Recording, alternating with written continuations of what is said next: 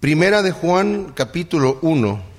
Esta carta está escrita por el, apóstol Juan, que fue el mismo que escribió el Evangelio de Juan y las otras dos cartas que siguen a esta primera de Juan, segunda y tercera de Juan. Y también es el que escribe el Apocalipsis. Esta carta está escrita al final, en la última década del primer siglo. Juan se cree que llegó a vivir 100 o tal vez 109 años. Y en su vejez escribió esto que estamos nosotros leyendo. Nos damos cuenta porque le dice hijitos a la gente. Yo creo que cuando una persona ya le dice hijitos a todo mundo, ya alcanzó una edad bastante avanzada.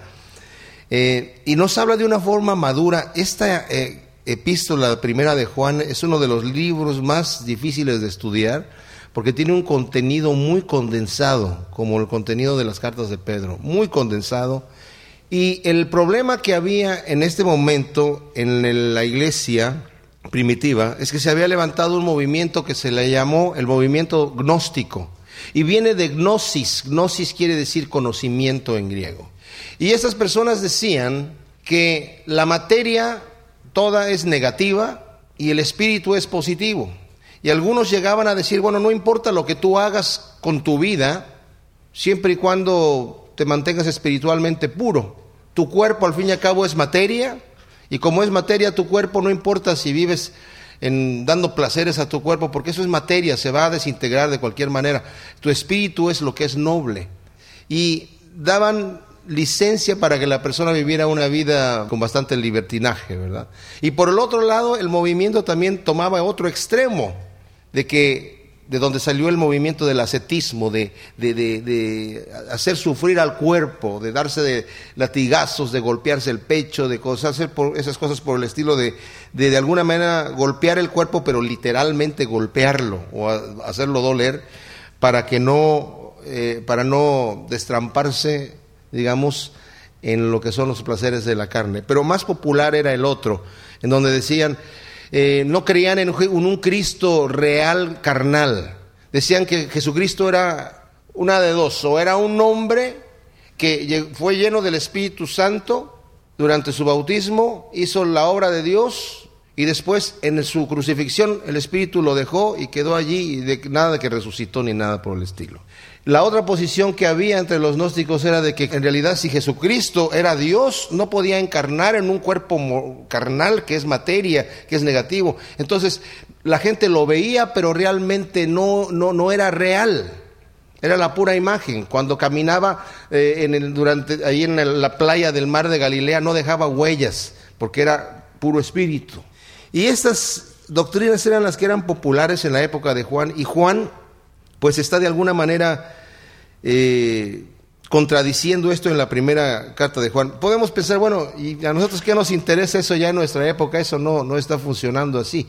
Bueno, en realidad no era tanto, fíjense bien, estos gnósticos y la gente que va a salir, de la cual nos va a hablar aquí Juan, dice, hay gente que han salido de ustedes con doctrinas raras.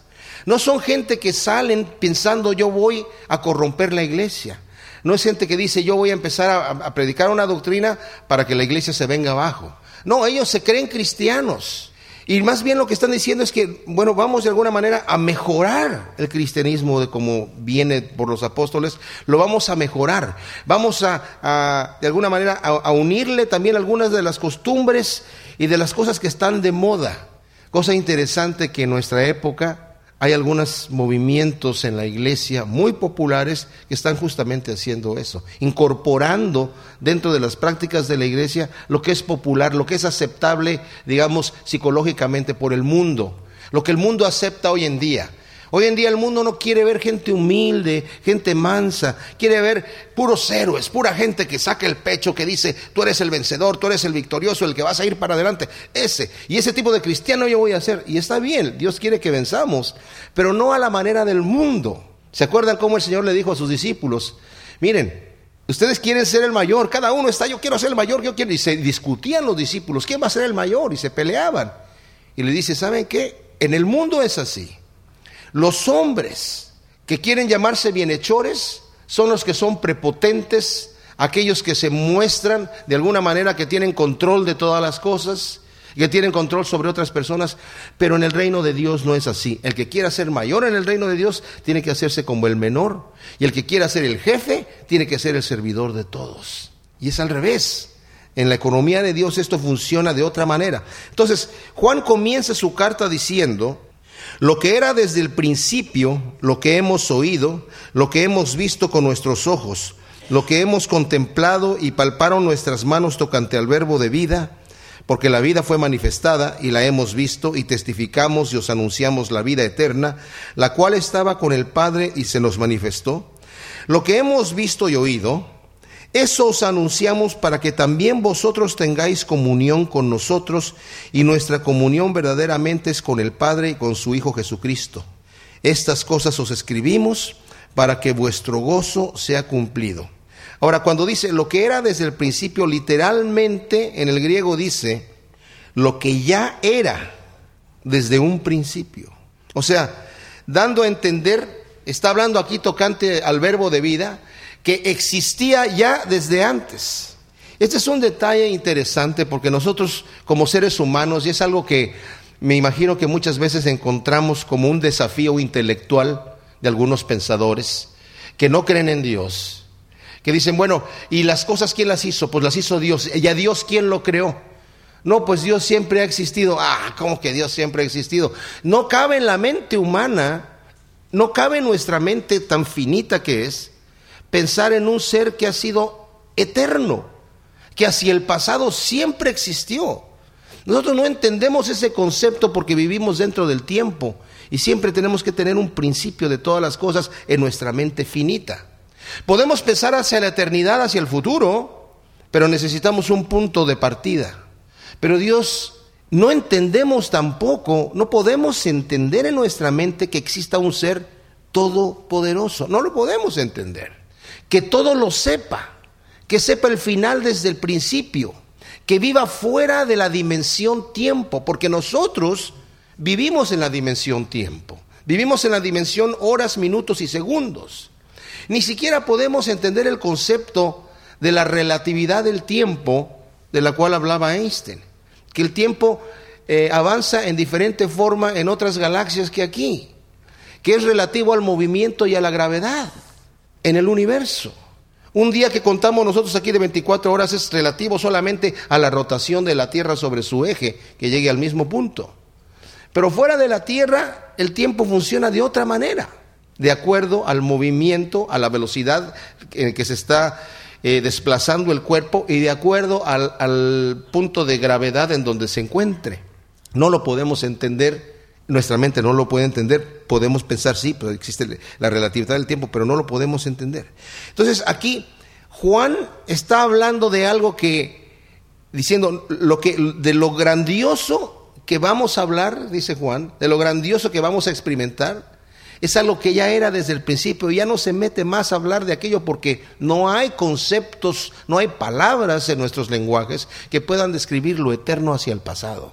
Pero él dice, lo que ya era desde el principio, dice, lo que hemos oído, él se pone como testigo. Yo he sido testigo, lo que hemos visto con nuestros ojos, lo que hemos contemplado y palparon nuestras manos tocante al verbo de vida de entre los comentaristas bíblicos eh, están diciendo, bueno, este verbo de vida, ¿quién es? ¿Es la palabra, el mensaje del Evangelio?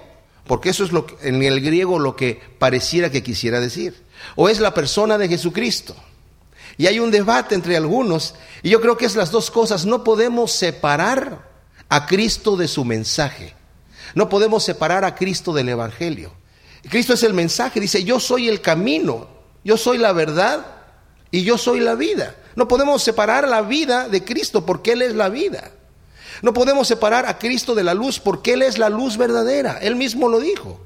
Entonces, Él está diciendo aquí, nosotros lo hemos visto, lo hemos oído, y cuando dice, y lo han palpado nuestras manos, lo que palpamos nosotros tocante al verbo de vida, y la palabra que usa aquí en griego para palpar es la misma palabra que utilizamos para una persona que va al mercado y va a comprar unas manzanas y de repente empieza a tomar las manzanas y las empieza a examinar a ver que estén bien por todos lados y luego la pone en la bolsa y toma otra y la vuelve a examinar. Lo que está diciendo aquí Juan, nosotros examinamos a Cristo, nosotros lo observamos, lo examinamos detalladamente para ver si era lo que decía que era. Y el Señor, como es luz, no se, no se ocultaba. Iba a orar y los discípulos lo veían orar. Y cuando lo vean orar, después le preguntaron, Señor, vemos que tú vas a orar, enséñanos a orar. El Señor dio un ejemplo transparente. El Señor no le decía a sus discípulos, espérense aquí que voy a hacer alguna cosa que no quiero que ustedes vean y después regresan. Váyanse porque no quiero que vean lo que voy a hacer. No. Ellos lo examinaron, dormía con ellos, comía con ellos, hablaba con ellos, respiraba con ellos. Y todo lo que hacían el Señor, los discípulos aquí dice, lo examinaron, lo estuvieron observando, lo estuvieron manejando, lo tocaron, lo oyeron, lo palparon. Dice, todo esto, dice, lo hemos visto porque la vida fue manifestada y la hemos visto y testificamos. Y os anunciamos la vida eterna la cual estaba con el Padre y se nos manifestó. Ahora, esto es parecido si le dan la vuelta, si quieren ver el, Evangelio de Juan, es el último de los Evangelios. Al principio del Evangelio de Juan usa más o menos las mismas palabras cuando dice, en el principio era el verbo, y el verbo era con Dios, y el verbo era Dios. Literalmente dice, y Dios era el verbo y Dios era el verbo. Este era en el principio con Dios. Todas las cosas por Él fueron hechas. Sin Él nada de lo que ha sido hecho fue hecho. En Él estaba la vida y la vida era la luz de los hombres. La luz en las tinieblas resplandece y las tinieblas no prevalecieron contra ella. Después cuando leemos en el versículo 9, aquella luz verdadera, hablando de Jesucristo, porque había un paréntesis que habla de Juan, que alumbra a todo hombre, venía a este mundo en el mundo estaba y el mundo por él fue hecho, pero el mundo no le conoció. A los suyos vino y los suyos no le recibieron, mas a todos los que le recibieron, a los que creen en su nombre les dio potestad de ser hechos hijos de Dios, los cuales no son engendrados de sangre ni de voluntad de carne ni de voluntad de varón, sino de Dios. Y aquel verbo fue hecho carne y habitó entre nosotros y vimos, palpamos tocamos, examinamos su gloria, gloria como del unigénito del Padre, lleno de gracia y de verdad. Entonces Juan dice, yo he sido testigo junto con los otros apóstoles, hemos visto esta vida. No es un espíritu nada más, no es una imagen, lo tocamos, lo palpamos. Yo me recostaba en su pecho, dice Juan. Yo era el discípulo amado. Escuchaba las cosas íntimas, estaba dentro del círculo íntimo de Cristo. Cuando eh, se apareció y se transfiguró en el monte, ahí estaba yo, dice Juan. En todas las cosas íntimas que hizo el Señor y las cosas públicas, ahí estaba Juan. Y dice, y lo hemos visto, tocante el verbo de vida. Lo que hemos visto y oído, eso es lo que también nosotros anunciamos para que también vosotros tengáis comunión con nosotros y nuestra comunión verdaderamente es con el Padre y con su Hijo Jesucristo. ¿Saben qué, mis amados? Cuando estaba estudiando esto me maravilló una cosa. El Evangelio se simplifica en esto. Comunión con el Padre, comunión con el Hijo y comunión unos con otros. La palabra comunión es una palabra compleja, koinonía en griego, que significa tener no solamente compañerismo, sino ser uno, llegar a ser una unidad, tener una relación tan íntima entre unos con otros que llegamos a ser uno. Y es interesante porque esto es lo mismo que el Señor también oró en el Evangelio de Juan con el Padre. Vamos al Evangelio de Juan nuevamente, pongan el dedo aquí. En el capítulo 17 es tremenda la oración que hace el Señor. Una vez que ha dado instrucciones a sus discípulos después de la cena, esto para que tengan el cuadro en la mente, el Señor seguramente va caminando después de que estuvo en el aposento alto allí con los discípulos ese, eh, tomando la Pascua, termina, le lava los pies a sus discípulos, Judas sale a entregarlo, pero ellos salen caminando y van caminando rumbo al monte de los olivos, al jardín de Getsemaní, por ahí. Y mientras va caminando, primero les da instrucciones a los once que quedaron. Y después, me imagino que si no se arrodilla, sigue caminando y ora por sus discípulos. Y dice el, capítulo 17, estas cosas habló Jesús y levantando los ojos al cielo dijo, Padre, la hora ha llegado, glorifica a tu Hijo para que también tu Hijo te glorifique a ti. Como tú has dado potestad sobre toda carne a Él, para que dé vida eterna a todos los que le diste, y esta es la vida eterna, esta es la vida eterna que te conozcan a ti, el único Dios verdadero, y a Jesucristo a quien has enviado. Más adelante Juan va a utilizar una frase que dice, el que aborrece a su hermano, el que vive en pecado, no conoce a Dios. Vimos que Pedro también nos hablaba mucho del conocimiento de Dios. Y nos dijo, el que hace estas cosas y abunda en ellas, no va a ser ocioso en cuanto al conocimiento de nuestro Señor y Salvador Jesucristo. El conocer a Dios no solamente conocerlo académicamente, sino conocerlo experimentalmente, relacionalmente. Tenemos relación con el Padre. Entonces dice, para que te conozcan.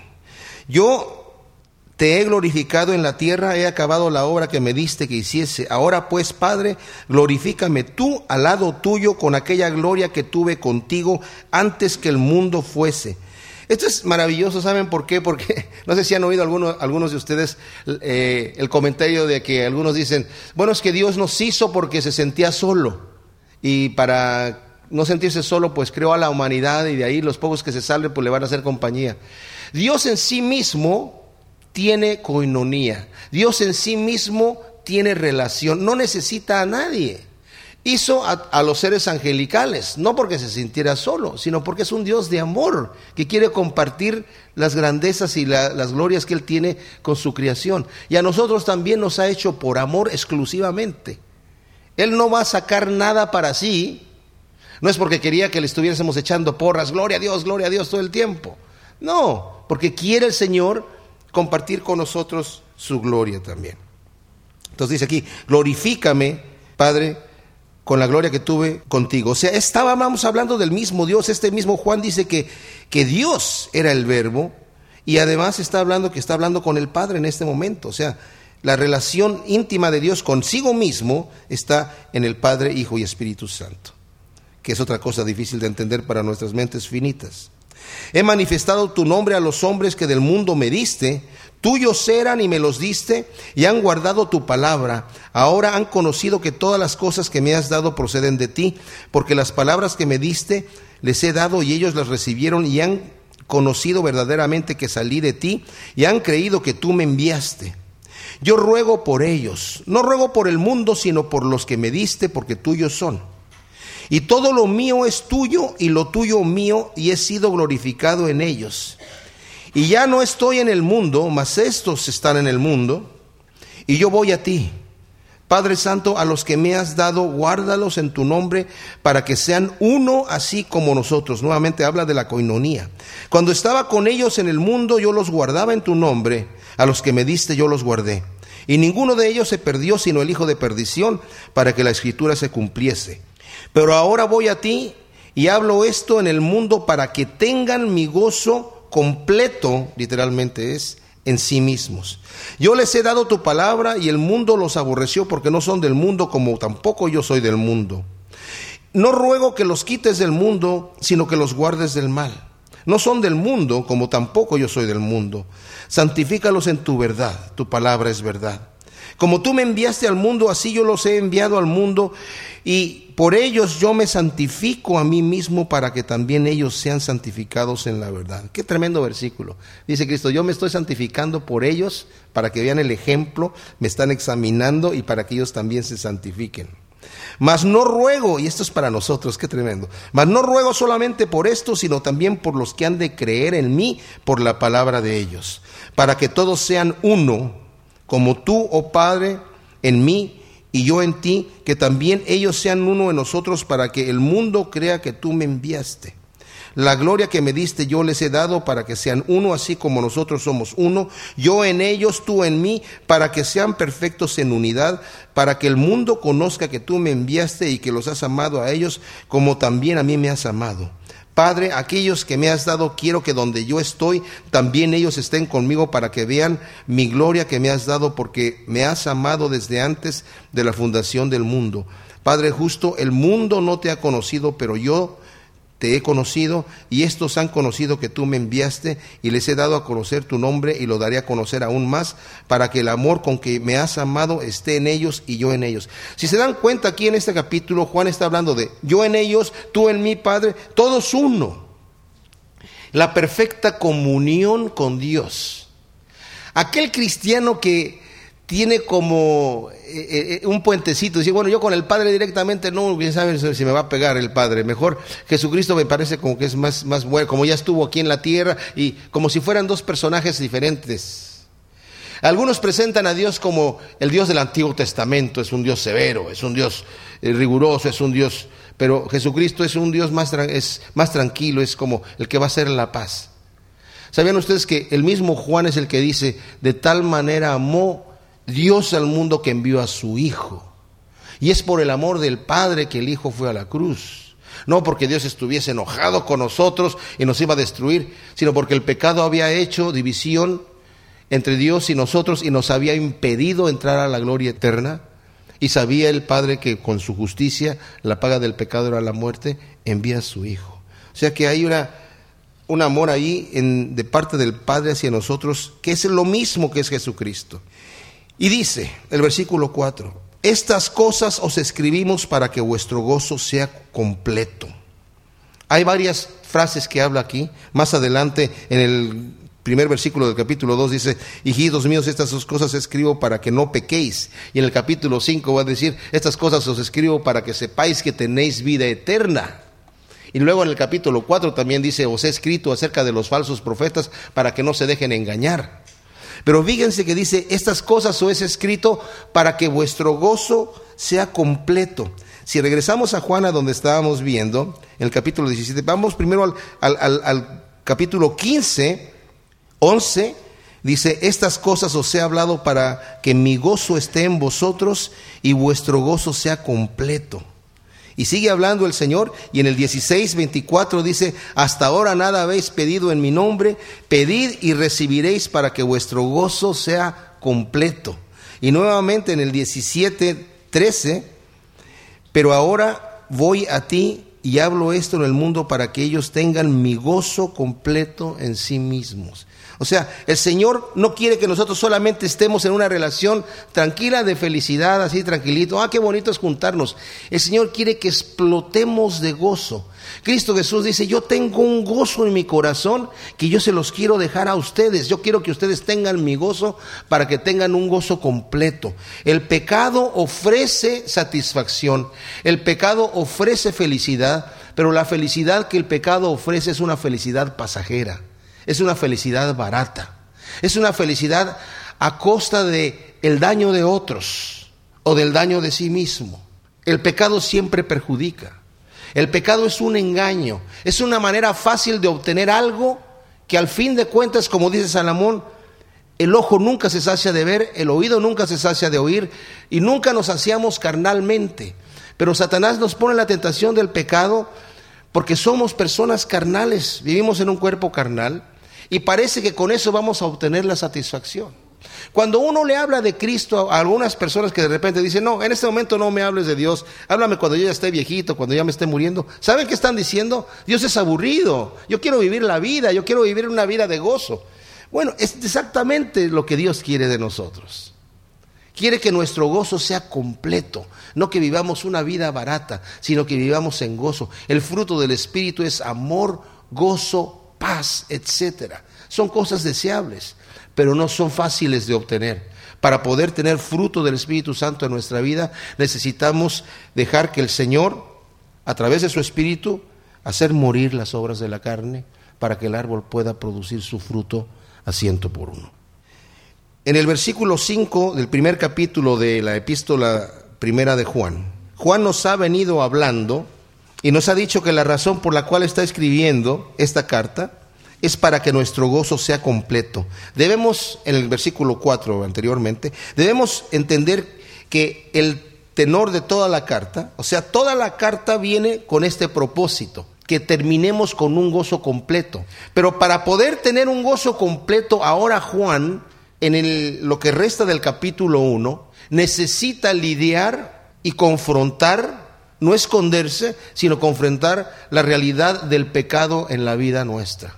Había personas en la época de Juan que decían que no tenían pecado porque vivían en espíritu, o que el pecado no era importante. Yo puedo ser cristiano y puedo vivir como me dé la gana. Y saben que el pensamiento de, de decir, yo soy cristiano porque yo ya recibí a Cristo como mi Salvador y ahora ya puedo vivir como yo quiera. Aquí, tanto como Pedro y como Santiago, nos desafía Juan Así nosotros estamos declarando que somos cristianos, si nosotros estamos declarando que andamos en la luz, si nosotros estamos declarando que tenemos comunión con Dios y vivimos una vida que no demuestra eso, es lo que va a decirnos ahora Juan, te estás engañando. Y es bien especial porque a mí me revolcó esta carta. Me ha desafiado mi propia fe para examinarme. Dice la escritura, examinaos a vosotros mismos si estáis en la fe o no. Pablo en el capítulo 8 de Romanos, tremendo capítulo 8 de Romanos, el capítulo de la gracia. Dice, haced morir las obras de la carne, porque el que vive de acuerdo a la carne morirá, y más el que vive de acuerdo al espíritu vivirá. Y si por el espíritu hacéis morir las obras de la carne, viviréis. Mas el que vive de acuerdo a la carne morirá. Pero vosotros no vivís de acuerdo a la carne, dice Pablo ahí Dice, después dice, si es que tenéis el Espíritu de Cristo, porque si no, entonces no es de Él. Si es que estás viviendo una vida cristiana, quiere decir que eres de Cristo. Examina tu vida al espejo de la Escritura. Es lo que nos va a decir aquí. Como dijo el Señor, por sus frutos los conoceréis. Nos ha dicho aquí que nos está dando un mensaje nos dijo en el capítulo 3 que lo que hemos visto y oído, esto nos anunciamos, está anunciando un mensaje. Y este mensaje es, dice, es para que también vosotros tengáis coinonía, comunión, unidad. ¿Con quién? Con nosotros, dice Juan, y nuestra unidad, nuestra comunión, nuestra coinonía verdaderamente es con el Padre y con su Hijo Jesucristo. O sea que el mensaje de Juan está a un público que le está diciendo, Juan, yo ya tengo una comunión tremenda con Jesucristo y con el Padre, nosotros. Ahora queremos anunciar este mensaje para que ustedes tengan esta comunión. Ok, pero ¿qué tal que alguien dice, dice aquí, este es el mensaje que hemos oído de él y os anunciamos. Dios es luz y no hay ningunas tinieblas en él. Esto es importantísimo. Dios es luz. La luz en la escritura significa la verdad, significa la justicia. Las tinieblas en la escritura representan la mentira, el engaño y la injusticia, el pecado. El que vive en la luz vive en la verdad, vive una vida transparente, todo mundo lo puede ver y puede ser ejemplo para los demás. Vive en justicia. El que vive en tinieblas vive ocultándose, no quiere que nadie lo vea, vive en injusticia. No quiere decir que si una persona hace injusticia ante los ojos de los demás está viviendo en luz, no. Porque si no, ya, es ya, es, un, injusto que es un eh, cínico y que no le importa que la gente eh, se dé cuenta que está haciendo mal. Pero Dios es luz y no hay ninguna tinieblas en él. Esta es la premisa número uno. Y es la premisa que tenemos que tener para el resto del capítulo que nos va a decir. Dios es justicia, Dios es verdad, Dios es luz.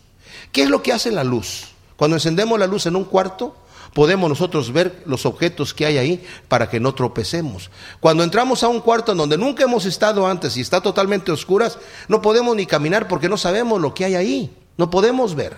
Pero en el momento que se enciende la luz, ah, nos damos cuenta exactamente que hay ahí. Como eh, el eh, Vernon McGee, el doctor Vernon, Vernon McGee, que tiene su programa de a través de la Biblia, dice que cuando era joven estaba cazando y de repente eh, empezó a llover y se metió en una, en una cueva para, para resguardarse un tiempo, mientras pasaba la lluvia. Y estaba yo tan tranquilo hasta que de repente encendí una lámpara y vi que en la cueva había un montón de arañas y de víboras y salí corriendo, porque la luz fue encendida. Mientras estaba apagado no sabía lo que estaba allí.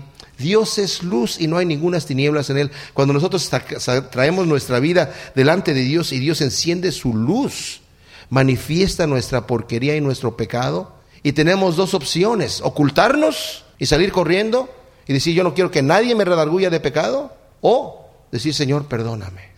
Cuando el Señor Jesucristo andaba predicando aquí en la tierra, se acercaban a Él las prostitutas, los ladrones, los asesinos. Ellos ya sabían que Él estaba viendo a través de ellos, pero no querían ocultar, querían pedir perdón, querían cambiar. Los fariseos eran hipócritas, eran malvados, pero no querían escuchar la luz que les decía, ustedes son sepulcros blanqueados, su corazón está lleno de inmundicia. No, a este hay que matarlo porque nos está encendiendo la luz donde queremos vivir en tinieblas nosotros. Wow. Pero Dios es luz y no hay ninguna tinieblas en él. Ahora, aquí viene la primer, el primer desafío.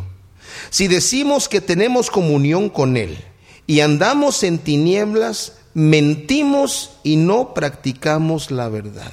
Si yo digo yo tengo comunión con Dios, yo tengo coinonía con Dios, yo tengo una relación con Dios exquisita, pero hago cosas en tinieblas, mentimos y no practicamos la verdad. Estamos diciendo que tenemos comunión con Dios cuando la comunión con Dios no puede estar allí porque el pecado que yo opero en tinieblas hace división entre Dios y yo. Mi relación con Dios cuando yo peco se mantiene intacta, pero mi comunión se obstruye en el momento del pecado. Con la presencia del pecado mi comunión se obstruye. No hay esa confianza, no hay esa comunión. Empieza a haber tal vez un temor, ay que Dios es que no. Y, y, a Dios no lo podemos engañar. A Dios no lo podemos engañar. Él ve exactamente, Él ve exactamente lo que hay en nuestra vida. Así que si decimos nosotros que tenemos comunión con Él, pero andamos en tinieblas, andamos practicando injusticia. Tal vez, tal vez la gente no lo sabe, tal vez la gente cree que yo soy una gran persona porque no conocen mi vida, pero Dios lo ve.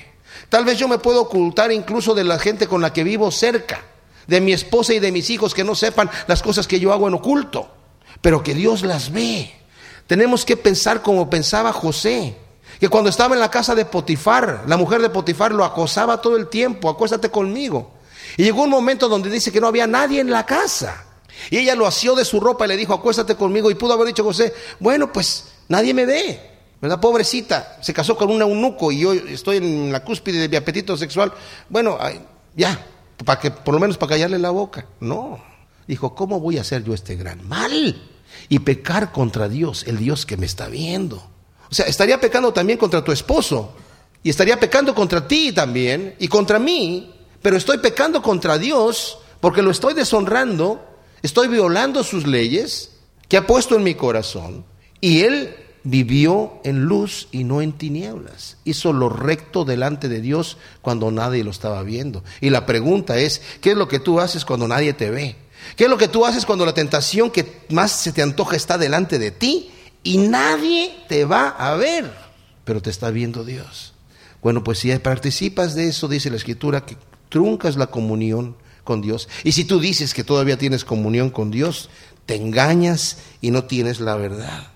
Pero aquí viene la solución. Pero si andamos en luz, como Él está en luz, tenemos comunión unos con otros y la sangre de Jesucristo, su Hijo, nos limpia de todo pecado. En el momento en donde yo salgo de mis tinieblas y salgo a la luz y digo, sí es cierto, yo soy esta persona, Señor, reconozco delante de ti mi mal Dice, entonces podemos tener comunión unos con otros, pero además la sangre de Cristo me limpia de ese pecado que yo estuve haciendo en tinieblas. Qué tremendo, ¿no? En el momento donde yo salgo a la luz, yo me oculto de los hombres, pero de Dios no. Y aunque esté yo en tinieblas, dice la escritura, delante de ti, oh Dios, las tinieblas resplandecen, como en el día. No me puedo ocultar de Dios. Pero el momento que salgo a la luz, en donde yo reconozco, que sí, Señor, ciertamente, no puedo andar en tinieblas, no me puedo andar ocultando de mis hermanos que, como dije antes, al tener comunión unos con otros, nos ayudamos en nuestro caminar. Uno de los peores ataques que el enemigo puede hacer a cualquiera de nosotros es decir, ya caíste y ahora ocúltate, no te levantes, ocúltate, que nadie sepa, te debe dar vergüenza con qué cara te vas a presentar. Y entonces nos ocultamos y nos queremos ocultar de Dios, pero Dios nos ve y sabemos nosotros que Dios nos ve. Y podemos reaccionar de mil maneras, pero si no salimos a la luz, la sangre de Cristo, ¿cómo nos va a limpiar de todo pecado?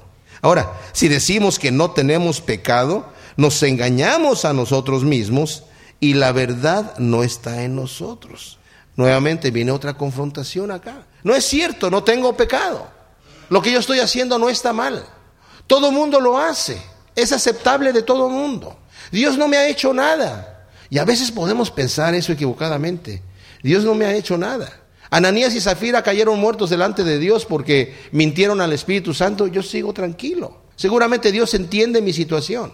Eso no es pecado. Eso todo el mundo lo practica. Nosotros no podemos vernos al espejo del mundo y compararnos con el mundo para hacer un análisis de nuestra vida, porque entonces vamos a tener la referencia equivocada. Necesitamos vernos al espejo de la escritura. Jesucristo no vivió ocultamente, vivió una vida transparente y la podemos nosotros leer algunas de las cosas aquí. No tenemos la experiencia que tuvo Juan, en donde lo vio todos los días, escuchó todo lo que decía y vio todo lo que hacía. Qué privilegio para esta gente que, que sus apóstoles que lo vieron incluso en momentos íntimos donde Él guardó una justicia ejemplar, literalmente ejemplar. Pero lo que tenemos aquí, dice Juan, muchas cosas se pudieron haber escrito de las obras que el Señor hizo, pero las que yo he escrito aquí, las he escrito para que sepáis que tenéis vida eterna, para que podamos ver el ejemplo de Cristo Jesús, de su amor, de su pureza, de su integridad. Y al espejo de estas escrituras es donde yo tengo que ver mi imagen y tengo que compararme con las escrituras para darme cuenta cómo vivo yo. Y si yo digo que no tengo pecado, dice aquí, o sea que en este caso también está hablándole a los gnósticos que decían, no, el espíritu no se puede contaminar con la carne, son cosas totalmente diferentes. El espíritu es lo que es bueno y la carne lo que es malo. Que la carne haga lo que tenga que hacer, es lo, es lo que quiere hacer la carne, pero el espíritu está aparte. Yo no tengo pecado. Y estaban hablando esta gente de que el hecho de confesar que el hombre tiene pecado es una doctrina rara que por ahí salió. Y había gente que decía literalmente, no tengo pecado. Pero trayéndolo a, nuestra, a nuestro siglo XXI, es la gente que excusa. Es impresionante, mis amados. Yo conozco iglesias que ya reciben a, a los homosexuales como, como siendo homosexuales no hay problema. O sea, nosotros podemos recibir y debemos recibir a todos los pecadores, pero para que se conviertan. Pero ellos los reciben como y los ordenan como ministro cuando todavía siguen siendo homosexuales, porque lo ven como una situación eh, exagerada aquí en la Biblia, era cultural. Esto era para el pasado. La iglesia emergente dice, estas cosas aquí era para gente un poquito más primitiva que existía en aquel entonces, gente más burda, más tosca. Ahora hemos evolucionado culturalmente y socialmente. Ahora ya no importa cómo vivas tu vida. Ya no tienes pecado. Al pecador no hay que decirle que es pecador para que ya lo sabe. ¿Y quién eres tú para juzgar al criado ajeno? Tranquilo. No condenes el pecado. Vamos a hablar de cómo puedes llegar a, ser mejor en tu vida y cómo llegar al éxito, cómo llegar a ser más grande, cómo llegar a que la gente te aplauda y te, te celebre todo el tiempo, en vez de que te critique. Terrible. Y hay gente que no quiere ver el pecado, no quiere reconocer. Bueno, dice aquí, si decimos que no tenemos pecado, nos engañamos a nosotros mismos. Y la verdad entonces ya no está en nosotros. Ahora, si confesamos nuestros pecados, Él es fiel y justo para perdonar nuestros pecados y limpiarnos de toda maldad. Y este confesar nuestros pecados no quiere decir que voy a confesar mi pecado a un hombre para confesarle mi pecado y que Él me dé la absolución sino confesar mi pecado. Si yo he ofendido a alguien, tengo que hacer cuentas con esa persona. Si hay un pecado que, eh, que yo he cometido en donde he ofendido a una persona y está involucrada a otra persona, como dijo el Señor, si tu hermano tiene algo contra ti, mientras traes tu ofrenda al altar, deja ahí tu ofrenda, todavía no te la voy a recibir, porque si me la entregas no la recibo. Ve y arregla cuentas con tu hermano y después vienes y presentas tu ofrenda. Ahora, muchas veces cuando tu hermano tiene algo contra ti y tú quieres arreglar cuentas, Tal vez tu hermano no quiere arreglar cuentas, entonces traes dos o tres testigos y si tampoco quiere arreglar cuentas, lo presentas delante de la iglesia. Si no quiere arreglar cuentas, ah, pues entonces ya te libraste. Es un pecador que no quiere hacer las paces contigo. Entonces ya recibo tu ofrenda. Pero en cuanto a lo que está de tu parte, dice la escritura, haz la paz con todo mundo. Haz la paz con todo mundo. Entonces, cuando confieso mi pecado, si he pecado contra alguien, tengo que decirle, oye, mira, perdóname, realmente se me pasó la mano y pequé contra ti, perdóname. Y después hay comunión con Dios y hay comunión con la persona. Cuando he pecado delante de Dios solamente, no tengo que decirle a toda la gente, pequé. Simplemente reconocerlo delante de Dios. Como aquel publicano que estaba en el templo, que no se atrevía a levantar los ojos y dijo, Señor, sé propicio a mí, que soy pecador. Tú sabes, Señor, todo lo que yo he hecho. Y lo reconozco delante de ti, no lo oculto. Esto que he hecho es pecado. Y esto acá también es pecado. Y la otra cosa que he hecho es pecado también. Y también lo que hice ayer. Y lo que acabo de hacer hace media hora es pecado. Ayúdame, Señor, perdóname. Cuando confieso mi pecado delante de Dios en arrepentimiento, dice que Dios, dice aquí, es fiel y justo. ¿Qué tiene que ver la fidelidad y la justicia con el perdón? Porque el Señor ha dicho, yo soy, yo soy fuerte, misericordioso y piadoso, que perdona la maldad, la iniquidad y el pecado, pero que de ninguna manera tendré por inocente al malvado. Pareciera que se está contradiciendo ahí, ¿no? Bueno, si no vas a tener por inocente al malvado, ¿cómo vas a perdonar la iniquidad, la maldad y el pecado? Porque como Él es justo, a través de la sangre de Cristo Jesús nos puede nosotros, a través del sacrificio del Señor, nos puede a nosotros perdonar. Pero ese es un tema que lo vamos a tratar en un segundito más. Dice aquí, entonces cuando yo confieso al Señor, Él es en su fidelidad y en su justicia, Dios no me va a decir, ajá, te quiero ver sufrir un poquito más. Nosotros somos así. Nosotros sí somos así. Cuando de repente una persona nos ha ofendido, ha hecho algo mal, no déjalo allí, déjalo ahí. No, no, Primero que se quede ahí sentado. Primero que, ¿verdad? Como el hijo pródigo, el padre corrió a abrazarlo. Nosotros y le, diríamos, quédate, entra por la puerta de atrás, quédate, duerme, duerme en el granero. Te voy a poner a trabajar primero como uno de mis peones ahí en el, en el, en el campo y ya si te veo buena conducta, de repente te subo te haciendo de puesto. ¿Cómo me ofendiste? Mira nada más, te, lo que te lo mereces, para que aprendas. el padre del hijo pródigo no dijo nada lo abrazó, lo besó, hizo una gran fiesta. Eso es lo que hace nuestro Padre Celestial cuando nosotros confesamos nuestros pecados. ¿Por qué? Porque Él es fiel y justo para perdonarnos y limpiarnos, dice aquí. El limpiar, fíjate, es que esta es una cosa, ese es el Evangelio, mis amados. Este es el Evangelio. Que el Señor nos perdona y nos quita la mancha. El pecado lo quita y quita la mancha. Y dice el Señor, cuando yo te perdono el pecado no me voy a acordar más de él. No es que el Señor me está diciendo, ah, pero te estoy mirando, ¿eh? Ya sé cómo eres tú. Dicen, te arrepientes un poquito y al ratito andas otra vez ahí. Así que sí, sí te perdono, pero tranquilito. No. El Señor puede hacer eso, porque el Señor ya sabe lo que va a pasar en nuestra vida. Y nos conoce mejor que nosotros mismos, pero dice aquí que no. Él es fiel y es justo y nos limpia y borra la mancha de toda maldad. Qué tremendo mensaje. Ahora, este de si confesamos nuestros pecados va en contraste a decir, yo no tengo pecado. No, no, no, eso no me va a servir. Dios no es así. Dios no es así. A Dios no lo voy a engañar. A Dios tengo que venir a confesar mis pecados para reconocerlos. Dice en Isaías, venid y entremos a cuentas. Si tus pecados fueren rojos como el carmesí, yo los haré blancos como la nieve. ¿Qué sucede allí? ¿Quién tiene el libro de cuentas? Yo no lo tengo, lo tiene Él. Él sabe que mis pecados son rojos como el carmesí, ya lo sabe. Pero ¿por qué me dice que entremos a cuentas? Porque yo tengo que reconocer que sí es cierto, que hay pecado en mi vida. Y si mis pecados son rojos como el carmesí, Él los hace blancos. No tengo que hacer nada más que reconocerlos y decir, Señor, es cierto, perdóname. El arrepentimiento siempre, ya sabemos, está implícito en esto. Y arrepentimiento no es sentirse mal por algo que he hecho, sino sentirse mal y dar la media vuelta. Si decimos que no hemos pecado, le hacemos a él mentiroso y su palabra no está en nosotros. Wow. Aquí fue creciendo la cosa. O sea, la primera era, si decimos que tenemos comunión con Él y andamos en tinieblas, mentimos y no practicamos la verdad. La segunda fue un poquito más adelante. Si decimos que no tenemos pecado, nos engañamos a nosotros mismos y la verdad no está en nosotros. Pero ahora está aún mucho más fuerte. Si decimos que no hemos pecado, le hacemos a Dios mentiroso y su palabra no está en nosotros. ¿Por qué? Porque si yo digo que no tengo pecado, Dios dice que sí tengo pecado.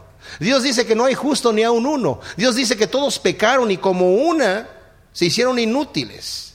Dios dice que todos como ovejas se descarriaron. Cada cual anduvo por su camino. Dios dice que no hay justo ni a un uno. Y todos están destituidos de la gloria de Dios. Así que si yo digo que yo no tengo pecado, le estoy diciendo a Dios que es mentiroso. Y ese es el más grande pecado que puedo tener. Y dice aquí, y la verdad no está en nosotros. Su palabra no está en nosotros. Ahora, aquí termina el capítulo 1, pero quisiera yo tomar los dos versículos del capítulo 2, aunque los veamos después. Porque aquí podemos decir, ah, ok, está bien. Entonces, si decimos que no tenemos pecado, hacemos entonces, sí, sí tengo pecado. ¿Tú pecas? Sí. Yo, ¿Tú pecas también? Sí. Ah, yo también peco. ¡Uh! Ah, Todos pecamos, ¿verdad? No, no, no. Sí tenemos pecado, pero no es para darnos libertad para que salgamos a pecar. Como dice allí en eh, Pablo en, en el primer versículo del capítulo 6 de Romanos. Perseveraremos en el pecado para que la gracia abunde. Porque donde abundó el pecado, sobreabundó la gracia. Ah, entonces perseveraremos en el pecado. A fin y al cabo, la gracia de Dios me cubre. De ninguna manera, dice Pablo. De ninguna manera. Porque los que y ahora vivimos en Cristo, ¿cómo vamos a perseverar en el pecado? Es una contradicción de vida. Yo puedo decir una cosa, pero estoy haciendo otra cosa. Y dice aquí, Hijitos míos, estas cosas os escribo para que no pequéis. Y si alguno hubiere pecado, abogado tenemos para con el Padre a Jesucristo el justo. Y Él es la propiciación por nuestros pecados, y no solamente por los nuestros, sino también por los de todo el mundo. O sea, te les estoy escribiendo no para que, tener, que tengan libertad de pecar, sino para que no pequen. Esta es la razón. Hijitos míos, os he escrito estas cosas para que no pequen, para que vivan en luz para que tengan comunión verdadera con el Padre. Y qué tremendo mensaje de Juan. Realmente qué tremendo mensaje. Que nos habla para que confrontemos la realidad de nuestra vida delante de un Dios santo y puro, pero que veamos el corazón de Dios que abarca el universo entero. Que nos ha amado de tal manera que ha dado su Hijo por nosotros para que podamos nosotros llegar delante de Él a decirle, Señor, ayúdame. Y cuando dice aquí que su sangre nos limpia de todo pecado, el verbo es un, es un limpiamiento constante, continuo, diario. No solamente nos limpió de todo pecado, nos limpia, nos sigue limpiando, nos sigue cubriendo. Porque el cristiano sigue pecando. Pero hay una gran diferencia, y lo vamos a ver más adelante, entre la persona que está arrepentido y que continúa pecando porque es un pecador, y la persona que deliberadamente sigue viviendo en tinieblas. Aquella persona que deliberadamente sigue viviendo en tinieblas y piensa que tiene comunión con Dios, se engaña a sí mismo y la verdad no está en él. Pero nosotros confesamos nuestros pecados con arrepentimiento delante de Dios y su sangre nos limpia de todo pecado y la comunión es restaurada, unos con otros y con el Señor. Padre, te damos gracias por tu palabra. Ciertamente qué tremendo mensaje tiene Juan y tienes tú a través de Juan por nosotros, queremos vivir una vida en comunión contigo constante, constante Señor. Te alabamos y te damos gracias en el nombre de Cristo. Amén.